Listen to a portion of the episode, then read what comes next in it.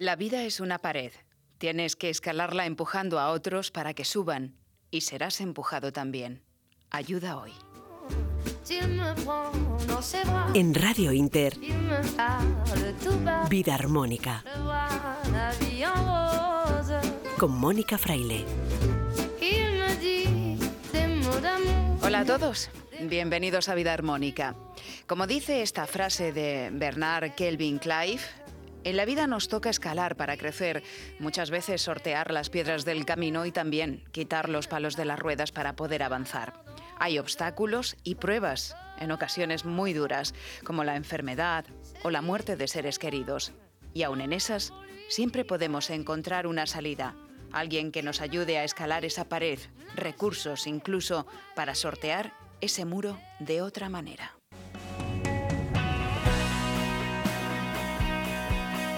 Hoy precisamente contamos con personas que han aprendido en la escuela de la vida y han puesto en marcha distintas iniciativas para ayudar, para enseñar a los demás. Personas que han decidido compartir sus aprendizajes y experiencia para contribuir a mejorar la calidad de vida y la salud de otras personas.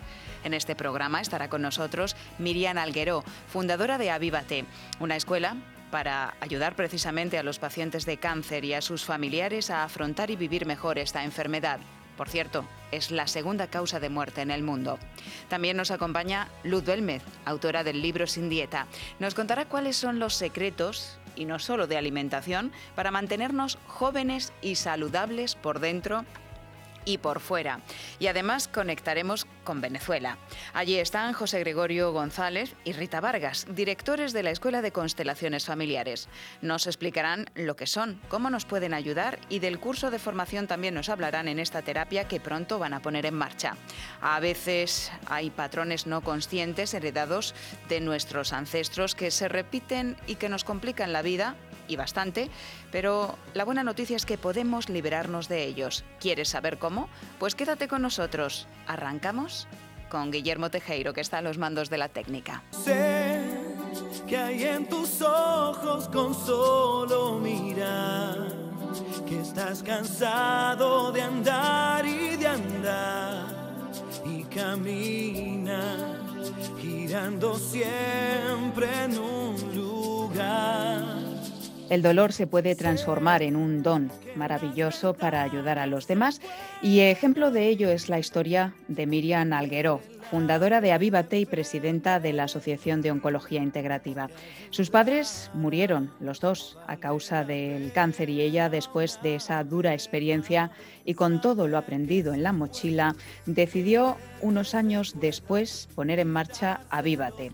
Avívate es un espacio una escuela que proporciona una red de expertos en oncología integrativa para ayudar a mejorar la calidad de vida, pero no solo de los pacientes de cáncer, sino también de sus cuidadores. Y ahora pone en marcha precisamente un curso dedicado especialmente a ellos, a los cuidadores que también necesitan estar bien y fuertes para atender a sus familiares. Así que hoy en Vida Armónica tenemos el gusto de dar la bienvenida a Miriam Alguero.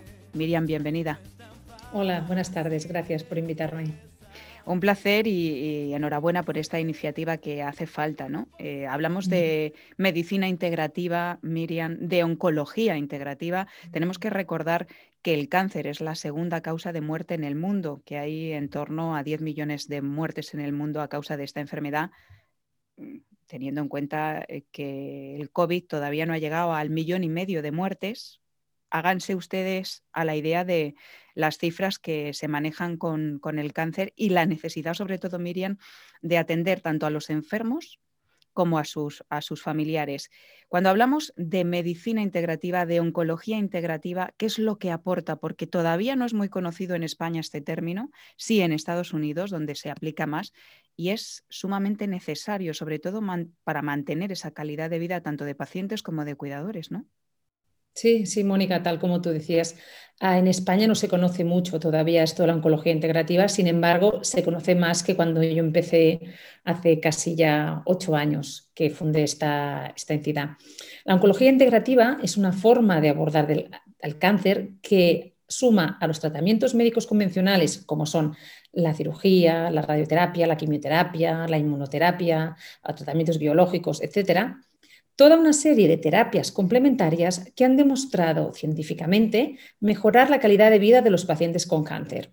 Es decir, que todo lo que nosotros podamos sumar a estos tratamientos que están diseñados para terminar con las células tumorales, y todo lo que nosotros podemos sumar para mejorar nuestra calidad de vida nos ayudará a que, tanto si la enfermedad avanza y el paciente termina falleciendo, como si el paciente recupera la salud, que todo este mm, recorrido, todo este proceso sea con el máximo bienestar posible.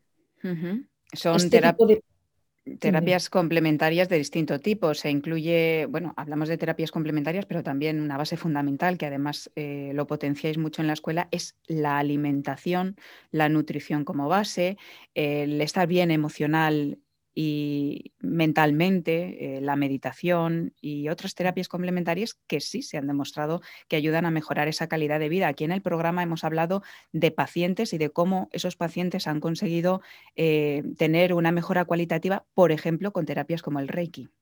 Sí, sí, sí a lo que, mm, como decía al principio, son terapias que han demostrado científicamente mejorar la calidad de vida de los pacientes con cáncer, que se han hecho estudios científicos que han demostrado que les puede ir bien. De terapias complementarias hay muchas. Incluso mm, hubo una época que hubo como un auge, como un boom, fue hace como tres o cuatro años, de terapias complementarias que cogían un poquito de Reiki, un poquito de aquí, un poquito de allá, y te creaban una terapia nueva, ¿no? que tenía supuestamente muchísimos beneficios para la salud. Hubo toda una un tiempo que fue como de locura, ¿no? que, llamaban pacientes a la asociación, oye, ya has oído hablar de esta terapia y luego no había, había, no había oído hablar, me metía en internet y pensaba, pero si esto es un batiburrillo de cosas, que claro, que hay que ir con mucho cuidado. Pero sin embargo, tal como bien decías tú, la alimentación ha demostrado científicamente que ayuda a mejorar la calidad de vida de los pacientes con cáncer. De hecho, se habla mucho de alimentación y cáncer. Yo creo que se habla mucho de alimentación y cáncer por dos motivos. Uno, porque los tratamientos médicos causan efectos secundarios que atañen a nuestro sistema digestivo, cambios en el sabor, llagas en la boca, dolores estomacales, etc.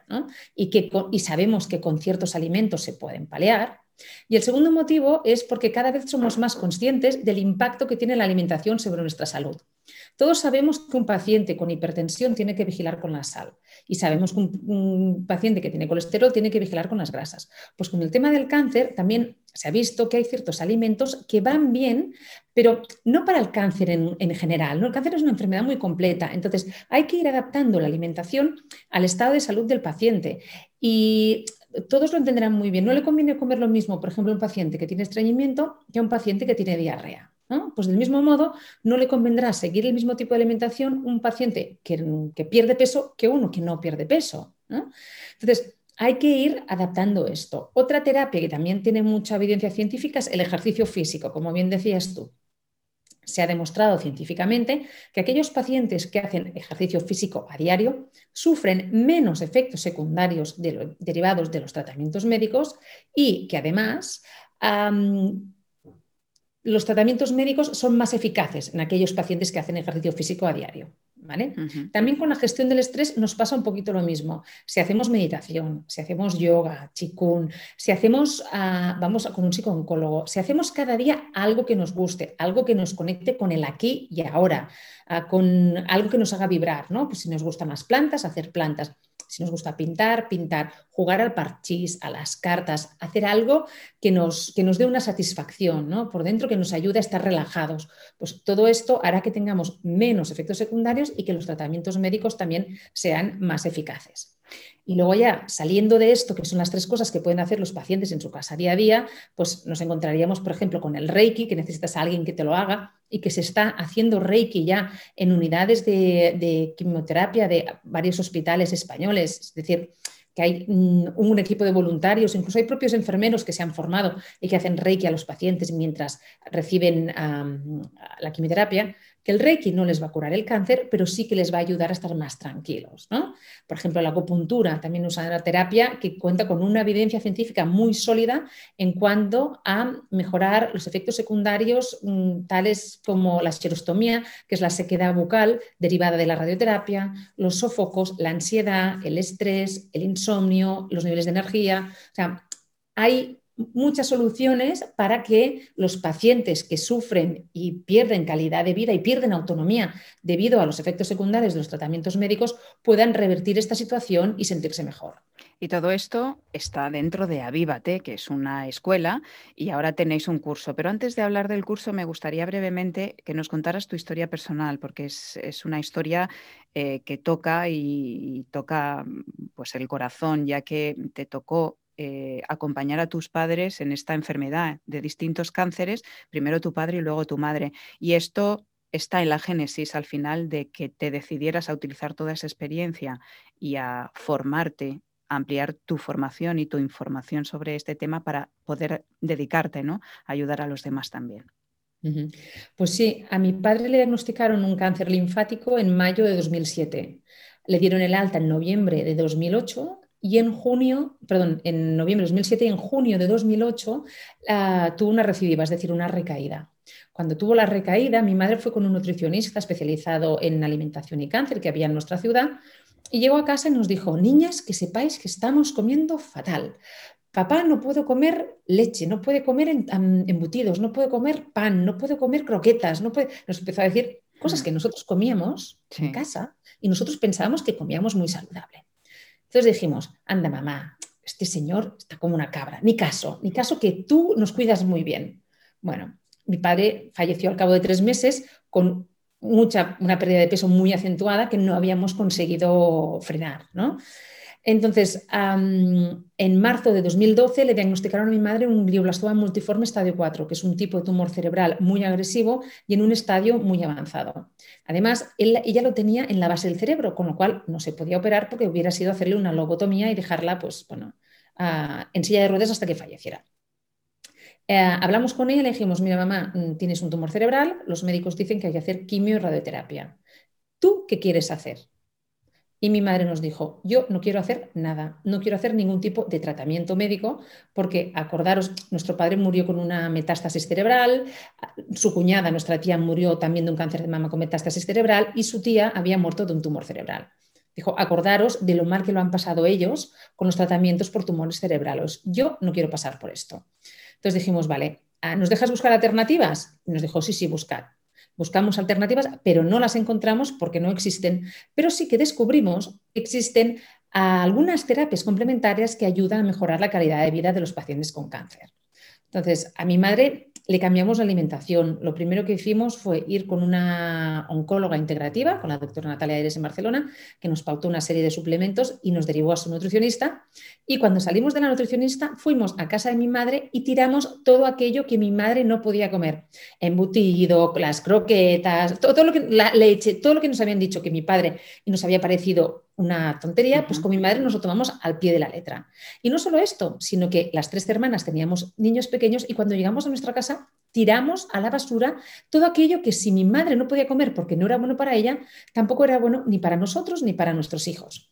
Entonces ahí empezamos toda una serie de, yo le llamo un pica pica terapéutico. Es decir, fuimos la llevamos a que aprendiera a meditar, la llevamos a hacer yoga, la llevamos a un agopuntor, hicimos hidroterapia de colon, ah, hicimos vitamina C por vía endovenosa, le dimos todo tipo de suplementos nutricionales, la llevamos con un homeópata, la llevamos con tres nutricionistas para asegurarnos de que la alimentación que le estábamos dando era la que más le convenía. Entonces, claro, al final mi madre, en lugar de vivir los dos meses y medio que nos habían dicho los médicos, vivió cinco meses. Murió en su casa, totalmente tranquila, sin necesidad de morfina y con mucha, mucho amor de sus hijas, rodeada de sus amigas y la familia, y se fue en paz. Mi madre se fue en paz. Entonces, a raíz de esta experiencia que tuve yo, ah, sentí la necesidad de contar esto a los pacientes y a sus cuidadores, ¿no? Ayudarles, lo que te comentaba al principio de la entrevista, que tanto si el paciente recupera la salud como si el paciente fallezca, que haya la mayor calidad de vida posible. Y esto me llevó a dejar mi trabajo muy bien remunerado en una multinacional para fundar la Asociación de Oncología Integrativa. seis años después de haber fundado la asociación me di cuenta de que a veces generaba más frustración que ayuda porque muchas veces los pacientes que me llamaban o bien no tenían un médico mm, cerca de su domicilio que les pudiera ah, dar más información sobre esto o bien ah, no podían acceder a estos servicios porque tienen un coste por norma general elevado. Y esto fue lo que me llevó a fundar Avivate. Y Avívate es una escuela que está en marcha. Eh, la página web es avivate.es. Y ahora, eh, el próximo enero, vais a empezar un curso precisamente dirigido a los cuidadores tenemos que decir que Avívate tiene profesionales eh, mm, fantásticos centrados en oncología integrativa, eh, pero está también eh, una doctora milagro como Odil Fernández, que es conocida por sus recetas anticáncer, por sus libros, por su caso personal y, por su, digamos así, pedagogía de, de, la alimentación a la que estás haciendo referencia. O sea, tenéis una base profesional con nutricionistas, con oncólogos, con psicólogos Sí, hemos lanzado un curso para que, con, tal como decías tú, con profesionales de, primera línea, profesionales que cuentan con hasta más de 20 años de experiencia acompañando a pacientes con cáncer y a sus familiares. Y en este curso lo que hacemos es dar al cuidador toda la información que necesita para mejorar la calidad de vida del paciente con cáncer. El cuidador, al fin y al cabo, es la persona a la que recae mm, todo, el peso de la logística del, paciente. Muchas veces es el que se, culpa de la mala calidad de vida del paciente porque lo quiere ayudar a estar mejor, pero no tiene herramientas. Entonces, en este curso damos herramientas para que los cuidadores puedan ah, pues, mejorar la alimentación, saber qué alimentos, por ejemplo, pueden ir bien cuando hay llagas en la boca, cuando hay malestar digestivo, aquello que tienes náuseas que no quieres comer, cómo acercarse al, paciente emocionalmente, qué decir, qué no decir y sobre todo también cómo decimos lo que queremos decir. Sí, y sobre todo también mm, transmitir la, idea que ella de que somos, quizá por la cultura latina que tenemos, ¿no? que somos muy, muy de hablar, de hablar, de hablar, pero a veces no hace falta decir tanto. A veces una escucha activa, un apretón de manos en un momento determinado, un preguntar tú cómo estás, esperar que el otro hable, darle sus tiempos, llorar juntos, un abrazo. Mm, ver una película en la tele juntos. A veces no hace falta hacer tanto, sino más estar allí ¿no? y que el paciente se, sienta, se sienta realmente acompañado. Y también contamos con una oncóloga que habla pues, de los seis pilares de la, salud y cosas que hay que tener en cuenta cuando estamos en un proceso oncológico pues, para que todo sea lo más llevadero posible. Yo también doy un par de charlas en este curso, una sobre cómo debe cuidarse el cuidador, basándome en mi experiencia cuando estuve cuidando durante cinco meses de forma intensiva a mi madre y otro sobre los falsos mitos de la curación del cáncer que corren por Internet, porque nos llega, cuando hay un diagnóstico de cáncer, nos llega todo tipo de información de dudosa ah, procedencia y de dudosa mm, evidencia científica que te pueden recomendar cosas muy, ah, vamos a llamarles originales, por no decir esperpénticas, y que esto nos puede llevar a cometer errores y poner en riesgo la vida del paciente cuando en realidad lo que queríamos era ayudarles. Entonces, en esta sesión se explica qué es lo que ayuda y qué es lo que no ayuda. Hablamos también de terapias complementarias y hasta dónde llega cada una de ellas y cuál es la más indicada en función del efecto secundario que tenga el paciente. Y está abierto a, todos aquellos interesados. En todo el mundo tenéis abierta la inscripción, ¿verdad? Sí, sí, tenemos abierta la, inscripción en todo el mundo. El, el curso está en, lengua española, con lo cual solo hace falta hablar español para poder apuntarse al curso. Y lo que hacemos es que cuando se inscribe el cuidador, los animamos a que vengan con el paciente, que se sienten los dos. Porque se pueden dar situaciones como se han dado, de, por ejemplo, de que la nutricionista diga, las, hable de hablando de las crucíferas, ¿no? de las coles, y que un cuidador diga, ¿ves? ¿Ves cómo es importante que comas col y brócoli? Y el paciente diga, sí, pero es que cuando tengo náuseas no me apetece. Y la nutricionista diga, sí, o sea, si tiene náuseas, mejor dejar las coles cuando hayan pasado las náuseas y el malestar de la quimio, que suele durar tres, cuatro días, ¿no? Comer este tipo de alimentos cuando ya no hay este malestar. Entonces, o, por ejemplo, que el, paciente puede hablar con la, con, la psicóloga y decir, es que no me deja hacer nada, yo quiero sacar al perro y no me deja. ¿no? Y la psicóloga puede actuar como mediadora y decir, entiendo que quieras proteger a tu ser querido, pero dale un poco de libertad y autonomía porque esto le hará también que se sienta mejor. Entonces, hay situaciones así que se crean porque nos, sale, nos nace esta, mm, como esta necesidad de sobreprotección de nuestro ser querido cuando le diagnostican una enfermedad como el cáncer, que nos lleva a veces a hacer cosas que nosotros creemos que le convienen, pero en realidad esa persona mm, las, haría diferente. Y como se levanta un muro de silencio entre el cuidador y el paciente cuando hay un diagnóstico de cáncer, porque ah, se habla del cáncer de forma logística. Mañana tienes oncólogo, mañana tienes quimioterapia o la semana que viene te operan, pero no se habla de, de cosas así más de tú cómo estás, cómo te sientes, qué te apetece hacer, qué quieres que haga yo por ti. Un poco toda esta readaptación de la vida no se habla tanto y es uno de los objetivos del curso, ¿no? de que salgan y afloren algunos temas de los que no se hablan para pues, mejorar todo lo que es el día a día en la, en la comunidad del paciente. Esto es vía online, todo el mundo lo puede hacer porque es vía online. Así que si están interesados, ya saben, avivate.es y entrar en ese curso que está especificado en la página web para cuidadores y también para pacientes con cáncer. Eh, Miriam Alguero, eh, fundadora de Avivate y presidenta de la Asociación Española de Oncología Integrativa, ha sido un placer que compartas tu historia. Así que a prevenir, porque según la OMS, son datos demoledores, Miriam. El mundo podría tener un aumento del 60% de casos de cáncer en los próximos 20 años. Así que es muy necesaria la labor que hacéis vosotros y esa concepción global de la medicina y del ser humano, al fin y al cabo. Todo lo que pueda ayudar y sumar honesta y verdaderamente que lo haga. Gracias. Muchas gracias a ti, Mónica.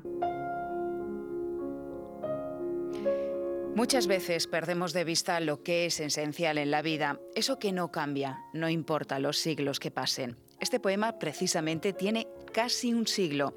Es del estadounidense Walt Whitman. Fue enfermero voluntario durante la Guerra de Secesión de Estados Unidos, también poeta, ensayista, periodista y humanista. Fue bautizado como el padre del verso libre y es autor del famoso poema Oh Capitán, mi capitán, dedicado a Abraham Lincoln después de su asesinato. Este poema se llama No te detengas. La voz es la de Joaquín Martín.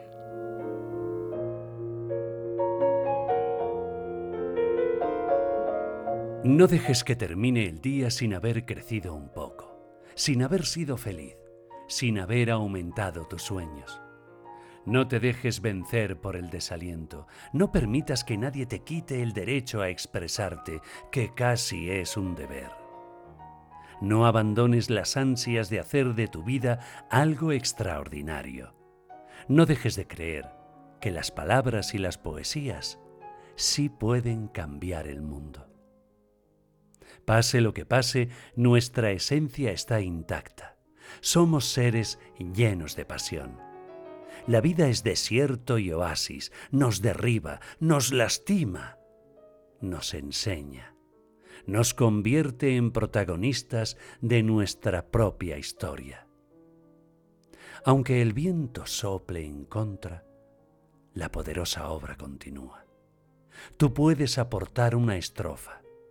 No dejes nunca de soñar, porque en sueños es libre el hombre. No caigas en el peor de los errores, el silencio. La mayoría vive en un silencio espantoso. No te resignes. Huye.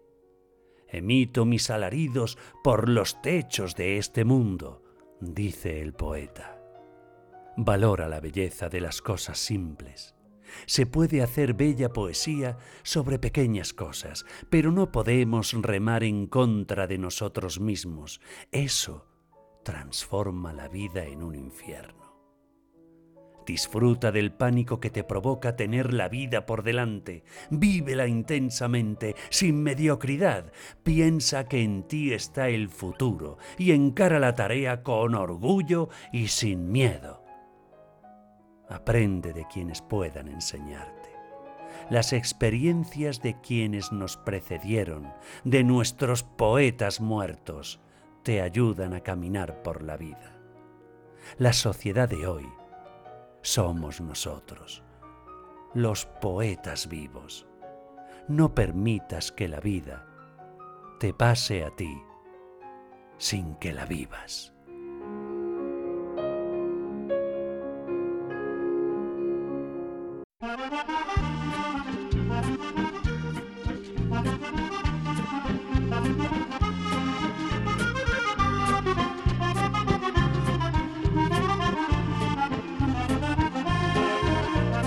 Según un popular dicho, hay tres cosas que hay que hacer en la vida.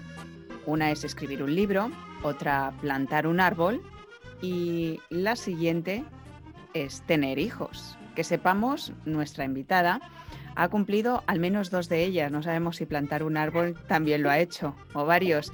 Pero tiene hijos, tiene dos, tiene dos nietas además, y ha escrito un libro, un libro que no esperaba. Se llama Sin Dieta y a nosotros nos ha encantado y por eso la hemos invitado hoy a Vida Armónica. Así que Luz Belmez, bienvenida a nuestro programa. Buenas noches. Hola Mónica, buenas noches. Muchísimas gracias por la invitación, te la agradezco de corazón. Bueno, no, eh, te agradecemos a ti eh, que hayas escrito este libro porque es fruto de tu experiencia. Tú dices que, mm, sobre todo, adviertes a las personas que lo lean que siempre que haya un cambio, que hay que consultar con un profesional, que esto es lo que a ti te ha servido y eso me parece muy honesto y, muy útil ¿no? para, para las personas. Pero claro, lo que te ha servido a ti le ha servido también a muchísimas personas y es lo que venimos siempre comentando en el programa y hablando en el programa. Lo primero de todo, ¿cómo surgió esto de escribir el libro que no pensabas, no, tenía, no tenías pensado escribir? No, no, eh, no, tenía pensado escribir. Eh, bueno, pues este libro, Mónica, nace de la curiosidad y el interés que despierta en muchas personas mi forma de alimentarme y mi aspecto físico. Por ello me decidí a compartir a través de este libro mi experiencia, que no es otra que la de tener hábitos de vida saludables, eh, permanentes a nivel físico y también mental. el libro es una guía eh, con la que el lector pues, podrá conseguir eh, crearse hábitos saludables para cambiar su forma de alimentarse sin la necesidad de hacer dieta, sencillamente cambiando unos alimentos por otros, eso es fundamental. Eh, hay que incorporar en la alimentación perdón, diaria alimentos que nos nutran, porque cuando nos alimentamos bien, nutrimos nuestro cuerpo, nuestro organismo, mimamos el cuerpo en nuestro ser y por eso repercute también en la mente y por consiguiente en el espíritu, Mónica. Ahora mm, vamos a, pasar a mm, decir cuáles son los mm, pilares básicos en los que se basa ese cambio que tú hiciste en tu nutrición, en tu alimentación y que te ha servido, ojo, para aparentar muchos años menos, porque te echan muchos, muchos, años menos. Tú, tú, revelas tu edad en el libro. Y la revelo. Pero, pero es que hay una edad metabólica que es todavía inferior. Ahí va a llegar. Es que eso es fundamental. Y es que hay una máquina, es la canita, la tengo en el gimnasio, y te hacen mediciones. Entonces, en la última medición que me hicieron, eh, mi edad metabólica es de 41 años, es decir, cómo están tus órganos eh, por dentro. O sea, realmente esa es la edad importante, no la edad eh, que tenemos, porque 57 años sí está muy bien, pero el tener unos órganos limpios de grasa, que funcionan correctamente, para mí eso es lo más importante, Mónica. Bueno, pues para tener esa edad metabólica de 41, 16 años menos de los que tienes, Luz, ¿cuáles son los pilares básicos de tu alimentación? Hay que conseguir eh, crear un triángulo que consiste en buena alimentación, inteligencia emocional y ejercicio físico. Estos tres pilares son fundamentales para tener una vida plena. Cuando estás contento contigo mismo, eh, tu autoestima aumenta, eh, te das cuenta de que es más fácil gestionar bien tus emociones y eso te proporciona una vida llena de alegría. Consigues entrar en un círculo eh, virtuoso y, la, inteligencia emocional es crucial. Eh, si de pequeños, Mónica, en, el colegio o en casa, nos enseñaran a gestionar bien nuestras emociones, seríamos más felices.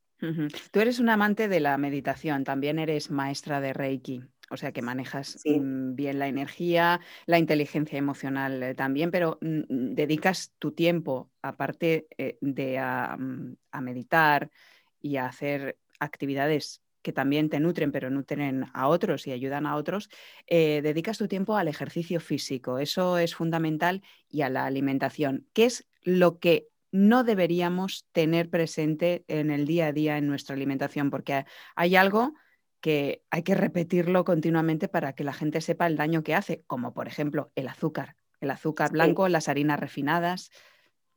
Así es. Eh, hay que comer a diario cereales integrales. Eh, es, eh, ahora está muy de moda, por ejemplo, en algunas dietas, no comer hidratos de carbono. Para mí eso es un error.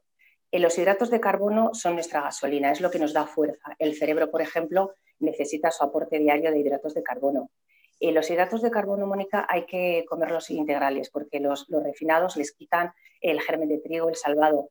Eso es eh, malísimo porque se forma un engrudo en los intestinos eh, que al final pues son de estreñimiento, heces estancadas, puedes tener divertículos y sin embargo los hidratos de carbono integrales nos hacen efecto escoba, nos limpian. Además de que tienen eh, vitaminas, minerales y eh, hace que te mantengas en un peso correcto y te aporta todos los nutrientes que necesitas. Eso es muy importante. Y luego el azúcar, como bien dices, pues hay que eliminarla por completo, sobre todo el enmascarado. que se encuentra prácticamente en todos los alimentos que compramos. Y también hay que reducir las grasas saturadas. Eh, en el libro eh, dejo constancia de que hay una aplicación, hay muchísimas, pero bueno, hay una que es muy, muy fácil de localizar porque tiene el dibujo de una zanahoria. Entonces, cuando vas a la compra, pues eh, si no te llevas las gafas o, no tienes tiempo de leer los ingredientes, pones la aplicación en el código de barras y ya te va a decir si el producto es saludable o no. ¿Y la aplicación la podemos decir aquí en el programa? Yuca. Sí. Se llama Yuca. Se llama Yuca. Bien. Yo creo que sí, que, no, que podemos decirlo. Bueno, la, leche también te la quitaste hace tiempo. Eh, Mejor leche vegetal. Leche vegetal, si yo consumo a diario eh, bebida de avena. Para mí es buenísima y además es que la, la avena forma parte de mi alimentación diaria en harina, en copos, en bebida. Ya somos dos, porque yo, yo, creo que nos, parecemos bastante. Aparte de lo del Reiki, compartimos lo, de eliminar la, leche. Yo mm, como eh, poquito, de vez en cuando alguno, algún queso, eh, algo de cabra, algún claro. Y, luego el, tema de, la carne, que bueno, tú, sí que la incluyes en la alimentación, pero mm, de manera eh, puntual, ¿no? No, no todos los días. Eh, sí, todos los días, excepto un día a la semana. Yo un día a la semana hago un día de desintoxicación de proteína animal para que el organismo se desintoxique, descansen los órganos, porque para digerir la carne tiene mucho trabajo y además que eh, si tienes un exceso de, proteína animal tampoco es beneficioso. Eh, hay que incrementar la proteína vegetal, que es buenísima, pues pueden ser aguacates, también los frutos secos tienen proteína, las legumbres son esenciales y una pequeña parte de proteína animal. Al final la necesitamos, Mónica. Aunque yo respeto la opinión de todos los vegetarianos que no quieren comer y personas que no son vegetarianas, pero que no quieren consumir eh, proteína animal, yo respeto su opinión, pero yo creo que es necesario comer esa pequeña cantidad de proteína animal a diario y un día de descanso Claro, hay los flexitarianos, yo no como carne todos los días, pero sí la introduzco a lo largo de, la semana. El cuerpo tampoco me la, me la, pide, pero sí que incluyo proteína vegetal, que también vegetal. Eh, eh, está muy bien. No todos los días como carne, pero sí como carne y pescado. La desintoxicación eh, la, haces un día a la semana. Aquí vienen recetas tuyas, que es estupendo. Tienes, tienes un caldo maravilloso. Buenísimo, y otras... caldo buenísimo y otras recetas que, vamos, yo las tengo aquí presentes. Este es el libro de Luz, sin dieta. Porque eh, en la portada es porque te gusta hacer eh, senderismo. Senderismo, sí, me encanta la montaña. De hecho, procuro ir eh, un día a la semana, los domingos, y me encanta subir a la cima de la montaña, sí. Luego, ¿siempre tratas de incluir algo crudo dentro de tus comidas? Sí, el, consumir vegetales crudos a diario es fundamental porque nos ayuda a, absorber mejor los nutrientes. Eh, de hecho, yo tomo una zanahoria de postre eh, y es, fundamental y además es que eh, te da un color precioso. En cuanto ya te da un poquito de sol, te bronceas. Yo soy muy blanca de piel, blanquísima, y desde que consumo zanahoria, pues he conseguido tener un tono mm, de bronceado más, más bonito, sí. Bueno, tú te haces un súper desayuno que es un súper batido, espectacular, que, también está en el libro, eh, con em, semillas, eh, fruta, incluyes avena. La bebida de avena, sí, maca también es muy importante. La maca que es... Hay un capítulo eh, hablando de, la maca, para la menopausia es maravillosa, en esa etapa que ya tenemos muchas mujeres, una etapa estupenda incluyo la, la, macada también en el batido.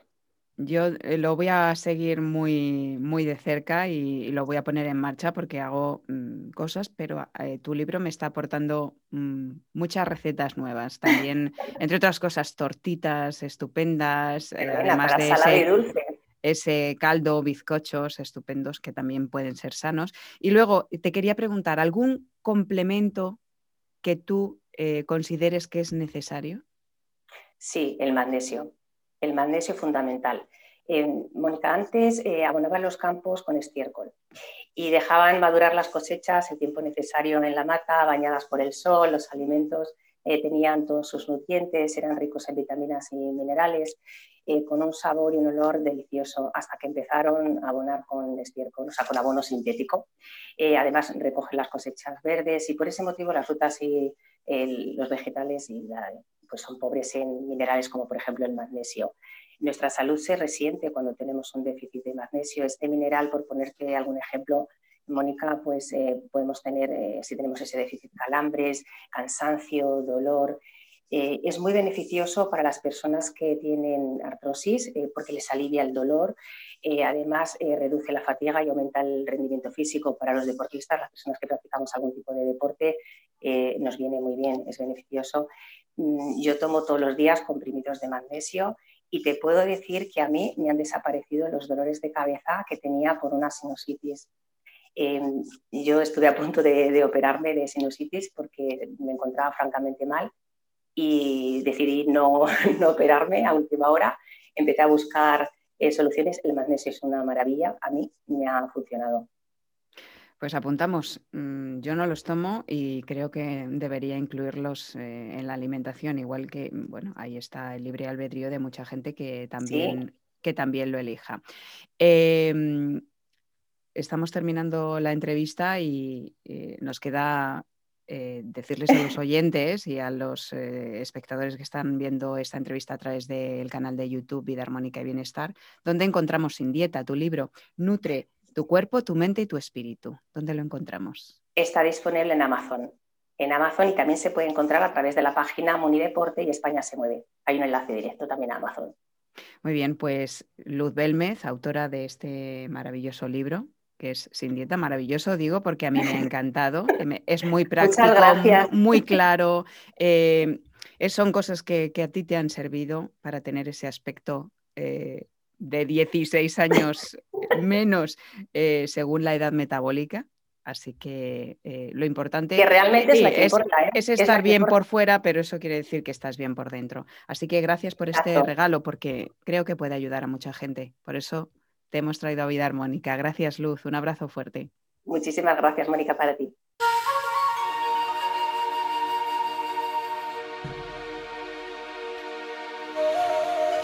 Y ahora volamos hasta Japón, una cultura milenaria que nos deja importantes enseñanzas. A nuestro querido compañero Emilio Javier del programa Saludable de Radio Inter le hemos pedido una píldora positiva para contrarrestar tanta noticia negativa difícil de digerir. Emilio, cuando quieras.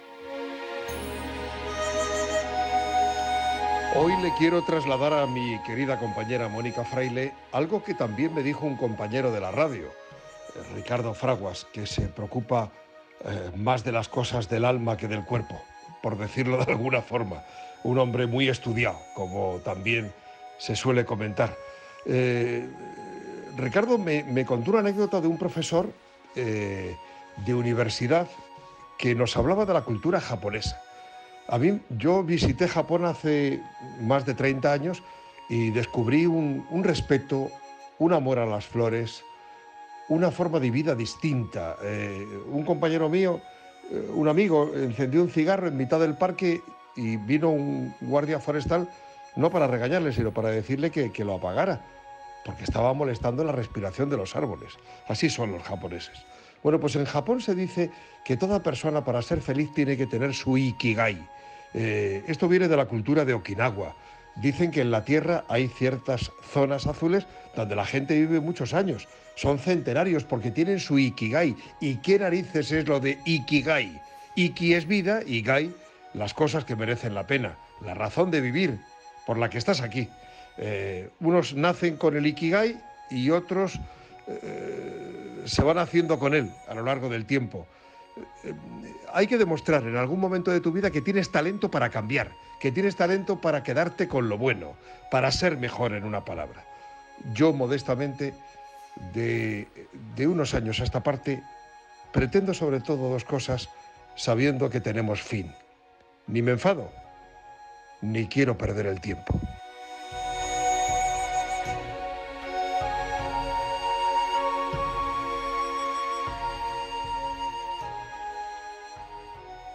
Estás escuchando Vida Armónica con Mónica Fraile. Llévame con tus alas de luz, águila, tráenos medicina del viento. Del Igual que heredamos el color de ojos de nuestra madre, el tipo de cabello de nuestro padre, el carácter de la abuela, puede ser. Heredamos también patrones de comportamiento, de conductas, que no siempre son conscientes. Muchas veces no nos damos cuenta de ello, pero repetimos acciones, incluso mismas situaciones. Pueden ser accidentes o pueden ser quiebras económicas, por ejemplo. También heredamos lo bueno. Eso es eh, algo positivo también que nos dejan las herencias que nos deja el sistema o el árbol familiar. Precisamente hoy vamos a hablar de todo esto, de cómo nos está influyendo, de cómo puede crear o armonía o conflicto los patrones heredados de ese árbol familiar. Ah, lo vamos a hacer hablando de constelaciones familiares con dos maestros en el tema, porque no solo es que se dediquen a hacer este tipo de terapia o de métodos, sino que también son formadores. Van ya por la cuarta formación, esta vez online, desde Venezuela. Así que conectamos con ellos. Son Gregorio González y Rita Vargas, a los que damos la bienvenida en Vida Armónica hoy. Bienvenidos a los dos. Gracias, Mónica. ¿Cómo estáis? Gracias, ¿Cómo, va la. ¿Cómo va la cosa por Gracias Venezuela?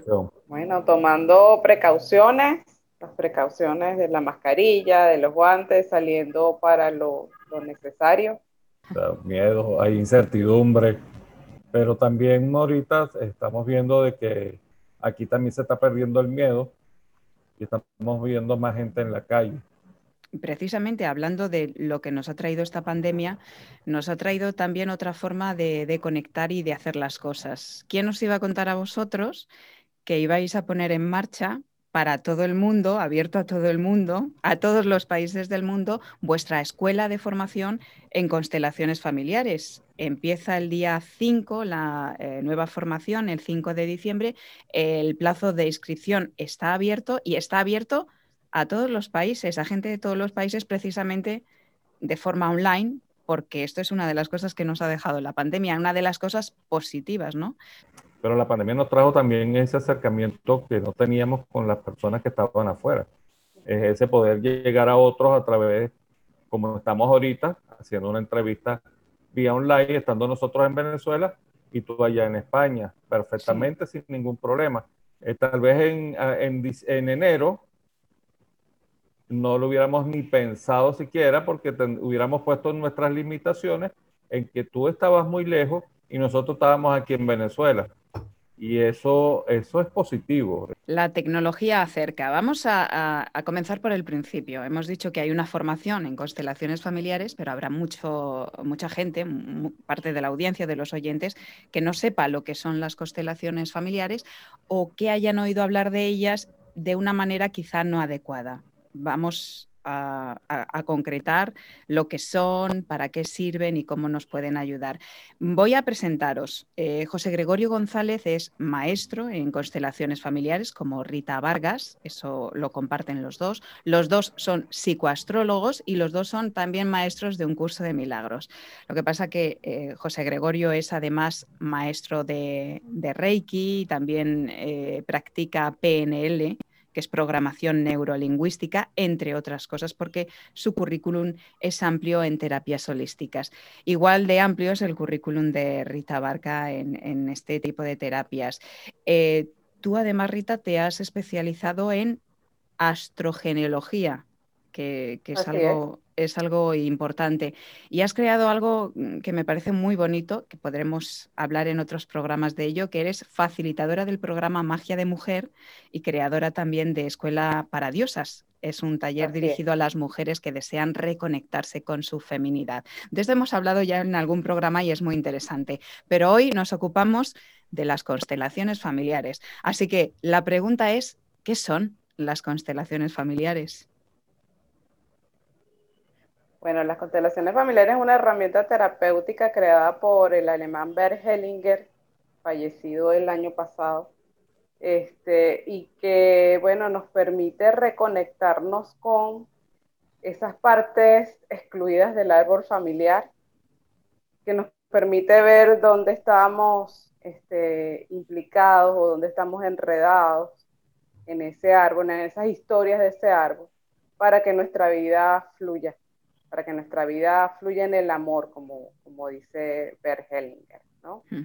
¿Qué nos aportan eh, las constelaciones? Eh, ¿Cuándo eh, es bueno o, cuándo sería positivo o enriquecedor para nuestro proceso vital que acudiéramos a una constelación familiar? Nosotros por lo general, o sea, cuando, está, cuando sentimos, nosotros sentimos que hay algo que desconozco, pero lo cual no me está dejando avanzar. Algo que me tiene sumergido de repente en una tristeza, en, una, en depresiones. Algo que yo creo que cada cosa que comienzo no termino. Con eso que no me deja concluir tampoco. Con lo que no me permite a lo mejor, vamos a ir a casos específicos, pareja. Tengo problemas de pareja y o no, no, tanto problemas, a veces ni siquiera logro consolidar una pareja. que, a veces prefiero tener los problemas, pero por lo menos tener la pareja, con que tenerlo. Pero otras ni siquiera hay pareja, ¿no? a veces no hay pareja.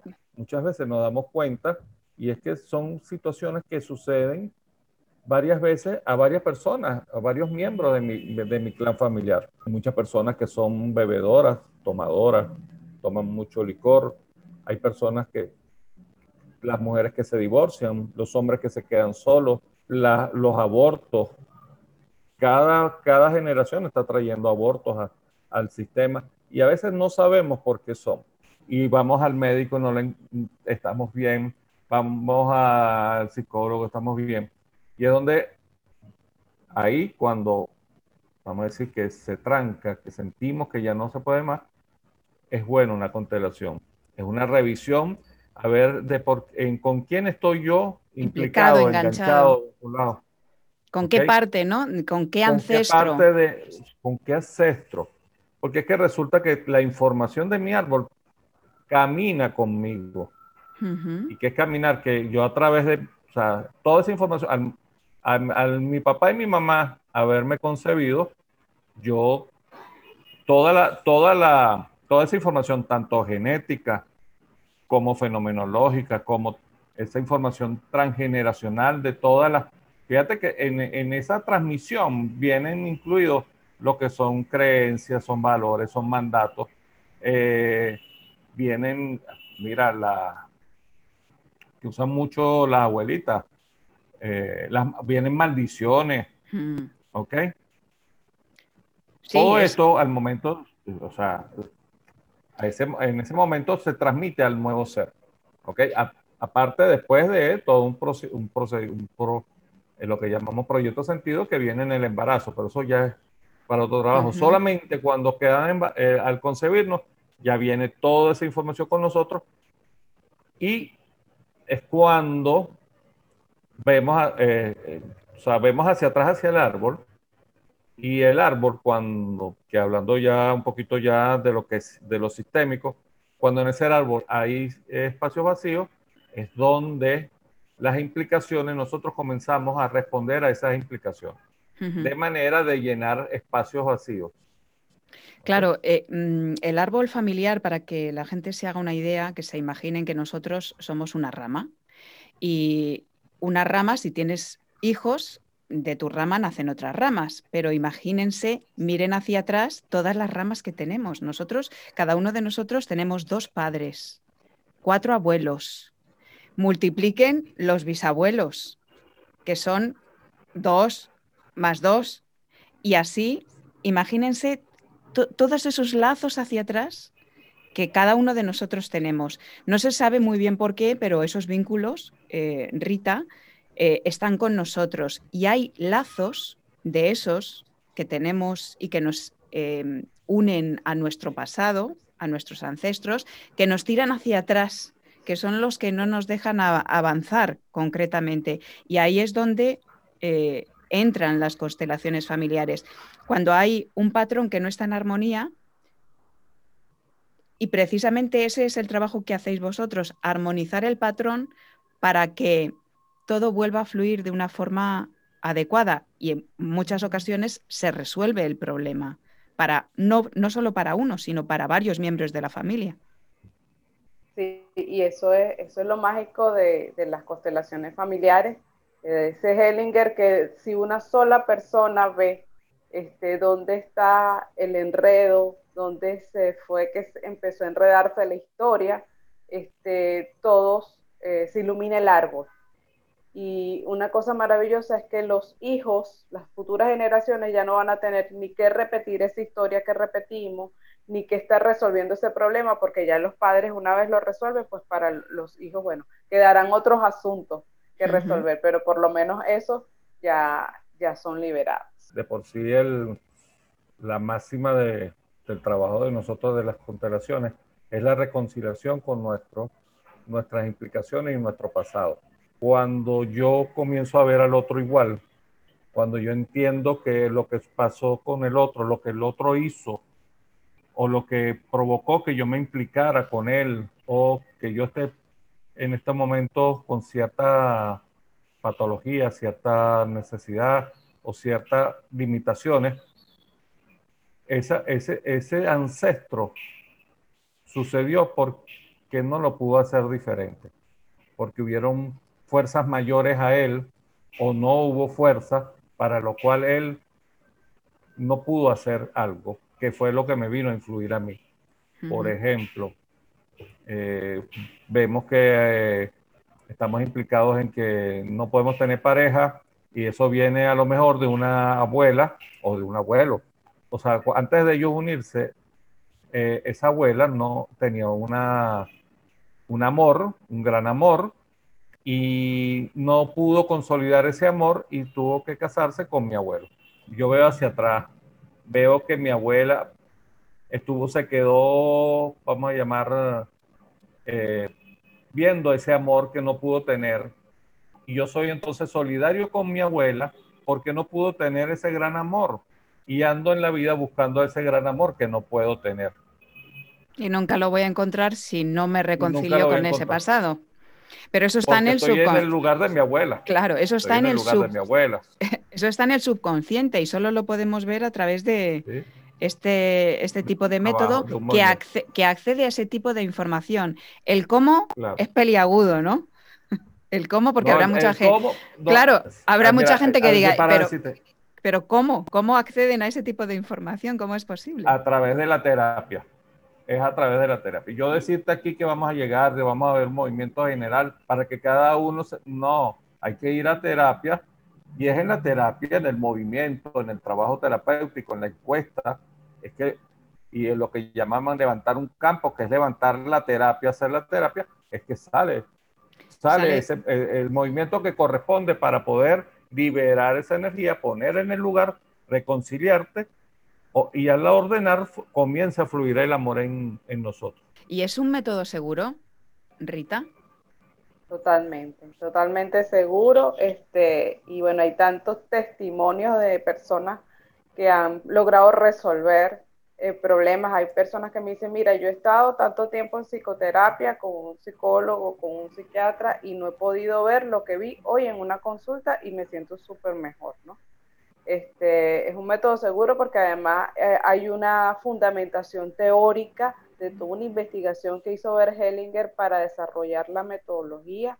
Él tomó varios, mm, varios eh, corrientes que él había empezado a investigar, como la gestal, el grito primario, este, la sistémica familiar de Virginia Satir, la hipnoterapia, ¿sí? entre muchas otras, y con todo eso, más una experiencia que él tuvo con los mm, zulúes, con los aborígenes zulúes, en un tiempo que él estuvo como misionero allí, él con toda esa información armó la terapia. Entonces hay toda una fundamentación científica este, que avala pues, este, esta terapia. No fue algo traído por los cabellos, este, ni nada inventado, hay una fundamentación teórica y sois profesionales además eh, honestos y consecuentes. Vosotros eh, dais terapia eh, a las personas de forma individual o grupal, entiendo, en Centro Terra Espacio Consciente, que está en Venezuela, ahora también de forma online, pero os habéis lanzado a la piscina de hacer la formación para que otros puedan hacer lo que vosotros hacéis.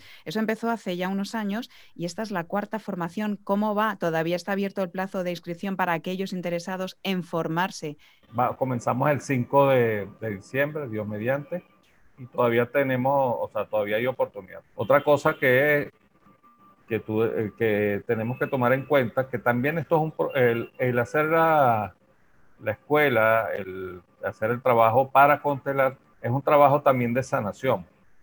Se, comenzamos con nosotros, porque estamos divididos, por lo menos nosotros, nuestra escuela está dividida en 10 módulos y vamos a estar viendo lo que son las relaciones de, con de papá, de mamá, las relaciones con los hermanos, las relaciones con, con los abortos, las pérdidas, con la enfermedad, la pareja, que es el tema, bueno, el que más tenemos como que dice la pareja. una pata coja, la pareja siempre se está ahí, porque por múltiples eh, implicaciones que traemos, ¿ok?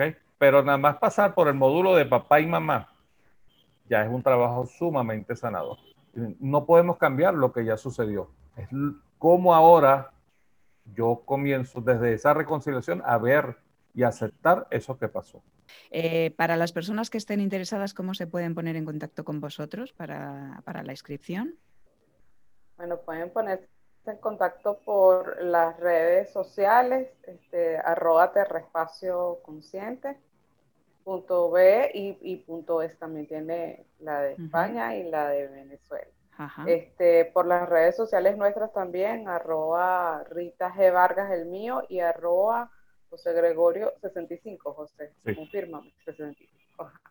este, y bueno, también por nuestro, por nuestro número de WhatsApp, el mío es 58 414 123 28 85. También pudiera, pudiera ser por el mío, que es el 58 414 244 6818.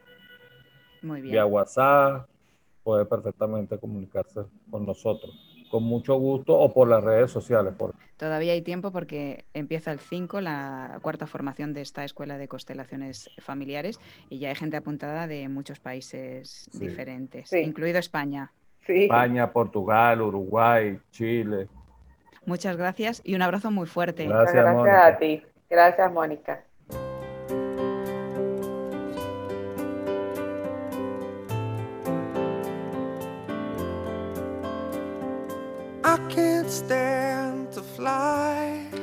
No puedo evitar volar, dice esta canción. Y nosotros tampoco. Volamos cuando conectamos con lo que despierta la alegría y la ilusión. Volamos cuando amamos, cuando creamos y cuando seguimos lo que marca nuestro corazón pero una y otra vez nos empeñamos en no desplegar nuestras alas y en morder el polvo. Lo hacemos cuando miramos el mundo con miedo, cuando insistimos en quejarnos y en criticar continuamente. ¿Y cuántas veces lo hacemos en estos días? En el que estamos tan preocupados por lo que pasará, incluso hacemos un mundo porque no nos vamos a poder reunir estas Navidades como en las anteriores, pendientes del número de personas por reunión, de los límites, de las prohibiciones que nos pongan. Donde pones tu atención, llevas tu energía y eso es lo que creas. ¿Por qué no? A pesar del miedo y la preocupación que puedas tener, decides a centrarte en las posibilidades y en lo que sí puedes hacer, en programar y vivir, aunque sea de manera diferente. Despierta la ilusión y la esperanza. Ahora es el tiempo. La esperanza llega en forma de personas como Miriam, Luz, José Gregorio Rita, nuestros invitados de hoy, que deciden compartir con otros su saber y experiencia para ayudarles a vivir mejor.